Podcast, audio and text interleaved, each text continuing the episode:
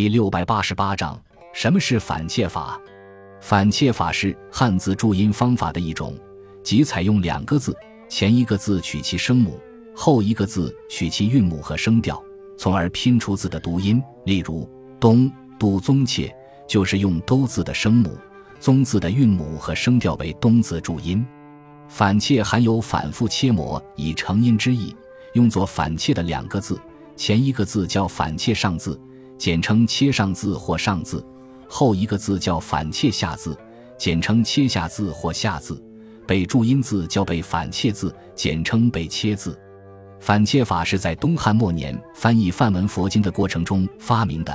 梵文是一种拼音文字，译者在将梵文读音和汉语读音进行对比时，发现汉字读音可以分作声和韵两部分，然后拼读出来。这也就是反切法的原初。三国时期，魏国的孙延作《尔雅音译》已正式采用反切法来注音。反切法的产生，弥补了直音法的不足，是汉字注音方法的一个巨大进步，标志着人们开始对汉语音韵有了较为科学的认识。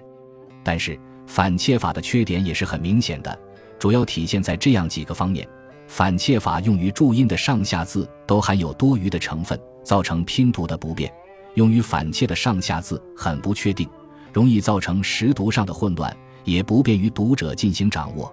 有些窄韵、同韵同声调的字很少，不得不借用其他相近之韵的字作反切下字，因此造成了切音的不够准确。后来人们对反切法进行改良，使其变得更加简便和精确。其中最重要的一点是对用于反切的字进行确定化。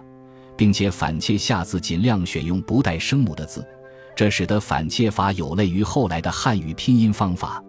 反切法的应用一直延续到民国初年，流行了大约一七零零年。